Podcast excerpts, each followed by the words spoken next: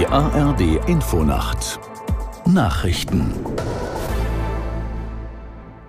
um 5 Uhr mit Gabriela Kühne. Der irrtümliche Tod von drei Geiseln im Gazastreifen hat in Israel für Entsetzen gesorgt.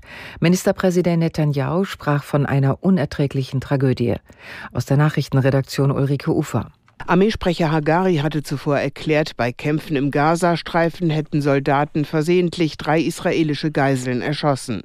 Die Männer seien während eines Einsatzes in einer Hamas-Hochburg fälschlicherweise als Bedrohung identifiziert worden. Regierungschef Netanyahu betonte, der gesamte Staat trauere. Zugleich versicherte der Ministerpräsident, es werde weiter alles getan, um alle Geiseln sicher nach Hause zu bringen. Unterdessen berichten israelische Medien von Massenprotesten für eine neue Übereinkunft mit der Hamas, um die Verschleppten zu retten. Der frühere New Yorker Bürgermeister Giuliani muss wegen der Verleumdung von zwei ehemaligen Wahlhelferinnen fast 150 Millionen Dollar Schadenersatz zahlen.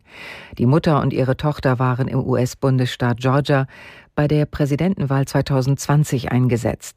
Giuliani behauptete fälschlicherweise, dass Helfer wie sie Wahlzettel für Trump weggeworfen und gefälschte Zettel für den Demokraten Biden gezählt hätten. FDP-Chef Christian Lindner hat dem Ampelbündnis eine Bestandsgarantie gegeben, trotz der geplanten Mitgliederbefragung seiner Partei zum Verbleib in der Regierung. Lindner sagte dem Redaktionsnetzwerk Deutschland, der Haushalt 2024 stehe und der Kanzler müsste keinen Zweifel an der Mehrheit für seine Regierung im Parlament haben. Merz Forderung nach der Vertrauensfrage gehöre zum, so wörtlich, üblichen oppositionellen Bodentoren.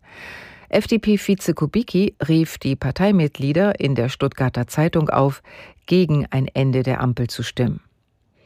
Werder Bremen wartet weiterhin auf den ersten Auswärtssieg der Saison. Das Team von Trainer Ole Werner spielte bei Borussia Mönchengladbach 2 zu 2. Aus der Sportredaktion Tom Gernke. Bis zum Schluss war es eine völlig offene Partie. Dabei war Bremen schon nach sieben Minuten in Führung gegangen. Gladbachs Rocco Reitz aber konnte per Doppelpack die Partie drehen. Stürmer Marvin Duksch rettete immerhin in der Schlussphase noch ein Zähler für die Bremer. Unschöne Szenen gab es dagegen in der zweiten Liga. Das Auswärtsspiel von Hansa Rostock in Paderborn musste gleich zweimal lange unterbrochen werden, weil aus dem Hansa-Fanblock immer wieder Leuchtraketen auf das Feld geflogen waren. Das Spiel stand kurz vor dem Abbruch. Am Ende verlor Hansa deutlich mit 0 zu 3. Im Parallelspiel trennten sich Schalke und Fürth 2 zu 2. Das waren die Nachrichten. Das Wetter in Deutschland.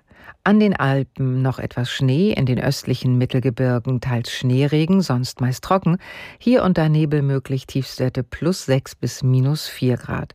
Tagsüber im Süden und Südwesten meist trocken. Im Norden zeitweise Regen. Die Zeit, es ist 5.03 Uhr.